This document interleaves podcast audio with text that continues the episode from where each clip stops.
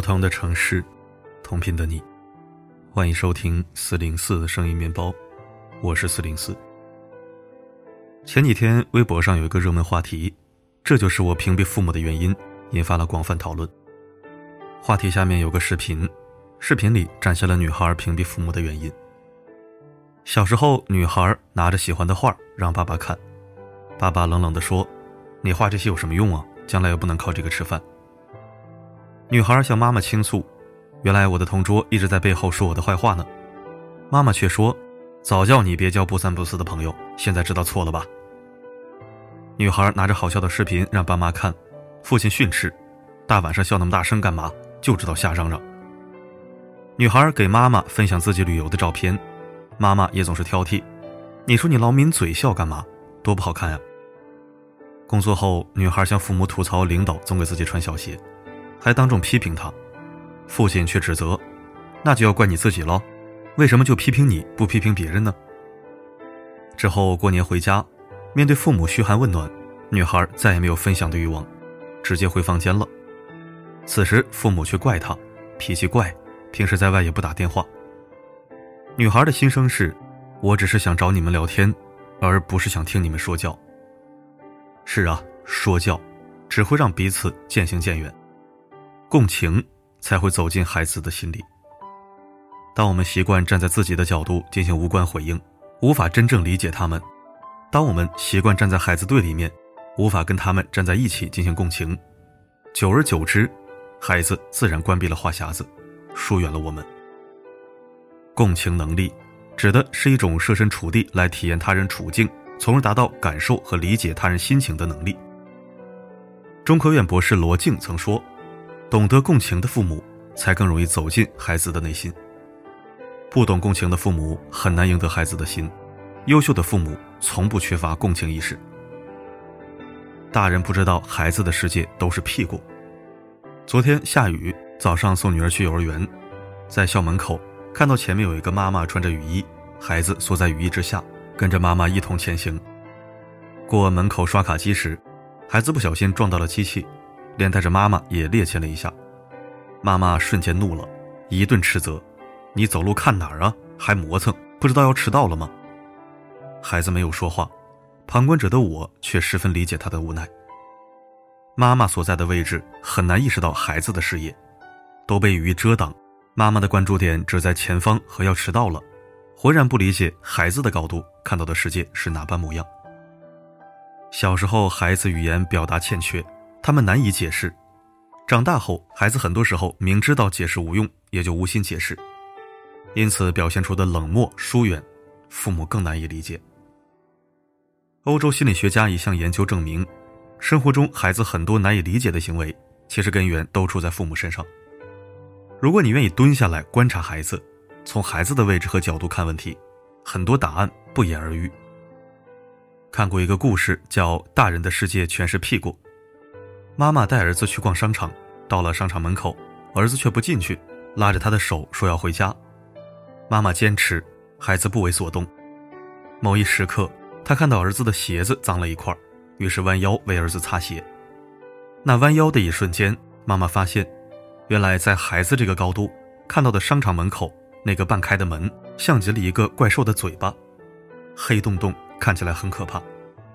妈妈恍然大悟。原来，在孩子的角度，只会看到大人的屁股。如果大人只站在自己的角度看世界，孩子的不顺从、不理解行为，都会遭到我们的训斥、冷眼，而孩子自然委屈无奈。当父母与孩子的悲欢并不相通，我们也就无法走进孩子的内心。蹲下来，你才能看见孩子，也看见自己。得不到理解的孩子，只会把父母越推越远。大考中有一句台词：“不要指望父母理解自己，因为不被理解是做子女的宿命。”有些问题我们因为不了解而不理解，有些问题明明孩子一直向我们求救，我们却选择了抗拒，导致亲子矛盾愈演愈烈。就像纪录片《镜子》中的男孩张昭，打架、早恋、玩手机，并选择在高三辍学，与父母关系恶劣，一度将父母赶出家门。乍一看。这孩子大不孝，太过分。若父母多一点理解和温暖，孩子怎么会对父母有如此行为过激和态度冷漠？在父母的眼里，张昭辍学是因为早恋，而张昭坦言自己不去学校是因为压抑的环境，给他的压力太大。他跟母亲倾诉压力时，母亲会说：“学校几千人都受得了，为啥你就受不了？”当张昭经过高楼时，威胁说自己要跳楼，父亲会说：“你跳啊！”之后，爸爸还对别人嘲讽他：“他没那个胆，我让他跳，他上都没上去。”而张昭心里的声音是：“他们每次说完这句话，我就想，我要是再回家，我就是孙子。”父母以为张昭不想上学，而他真实的想法却是想读书，想上大学。即使如此，父母却依然笑着反驳：“他说的不是实话，他心眼多，他在骗你们呢。”种种言语透露的皆是对孩子的伤害，暴露的是父母本身的傲慢和无知。父母只透过自己的角度看世界，只相信自己眼里的世界，从来不去理解孩子的内心世界。为什么会变成今天这样？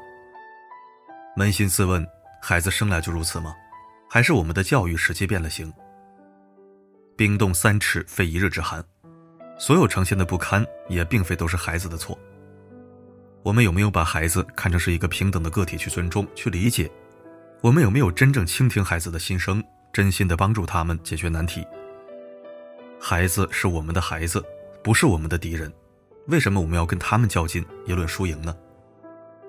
《共情利益》书中说，如果没有共情，我们就无法相互寻找支持、鼓励、温存和爱。孩子不被看见、不被理解，自然也就无法尊重父母、亲近父母。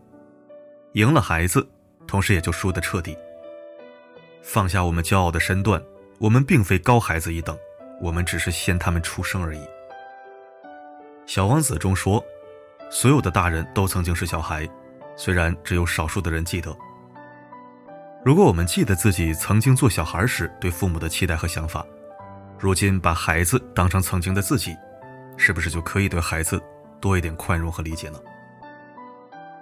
理解、尊重才是打开孩子心门的钥匙。人心是肉长的，孩子的心也不是石头变的。如果父母理解并尊重他们，他们怎么会不乐意亲近我们呢？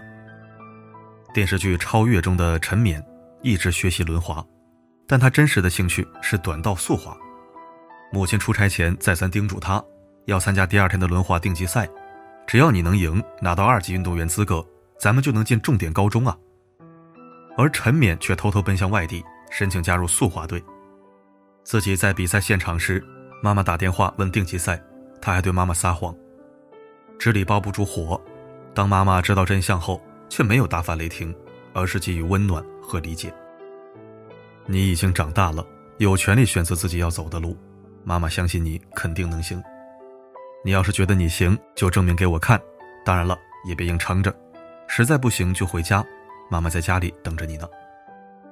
女儿感动的要哭，直呼：“妈妈，你真的太好了。”妈妈肯定是希望女儿参加轮滑定级赛的，顺利进入重点高中，然后顺理成章的读大学、工作。可是她也懂得。女儿从小就喜欢速滑，长到十几岁还喜欢，说明是真的热爱了。如今有机会重新选择热爱，肯定是不想放弃的。放弃肯定会成为人生缺憾，索性支持也好。父母有父母的考量，可是孩子也有孩子的坚持。如果强行让孩子顺从你的意思，难免斗争两败俱伤。在保证安全底线之外。何不给孩子一定的自主选择权呢？德国心理医生斯蒂芬妮·斯蒂尔说：“父母有没有共情能力，是孩子接受积极影响或者消极影响的关键。让我们放弃自己认为正确的东西，支持孩子自己坚持的热爱的道路，是一个艰难的抉择。理解和尊重孩子很难，但很值得，因为那是打开孩子心门的钥匙，是亲子关系和谐的基础。”做共情式父母，共创和谐亲子关系。布林布朗教授在演讲中举过一个关于共情的例子：一个人不小心掉到井里，在井下呼救，我脱不了身，这里好黑，我快崩溃了。有一个人向下看看，跟他说：“你应该很不好受吧？你需要吃三明治不？我给你讲个笑话也行。”另一个人也说：“我理解你的感受，你并不孤独。”假如自己是当局者，后一种共情句式是不是更得人心呢？共情，简言之就是将心比心，换位思考，己所不欲，勿施于人。人是感情动物，亲子关系的好坏，有时候是共情力来决定的。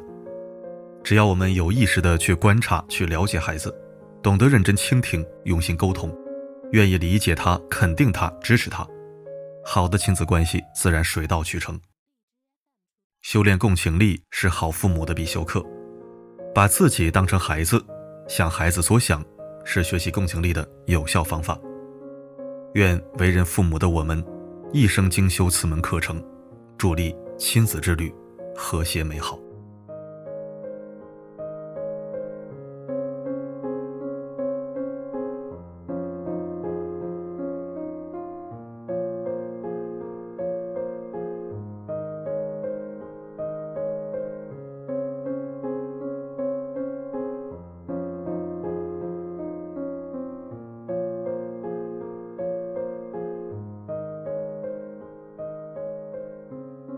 感谢收听。五一假期将至，四零四提前祝你假期愉快，玩的开心，睡得充实。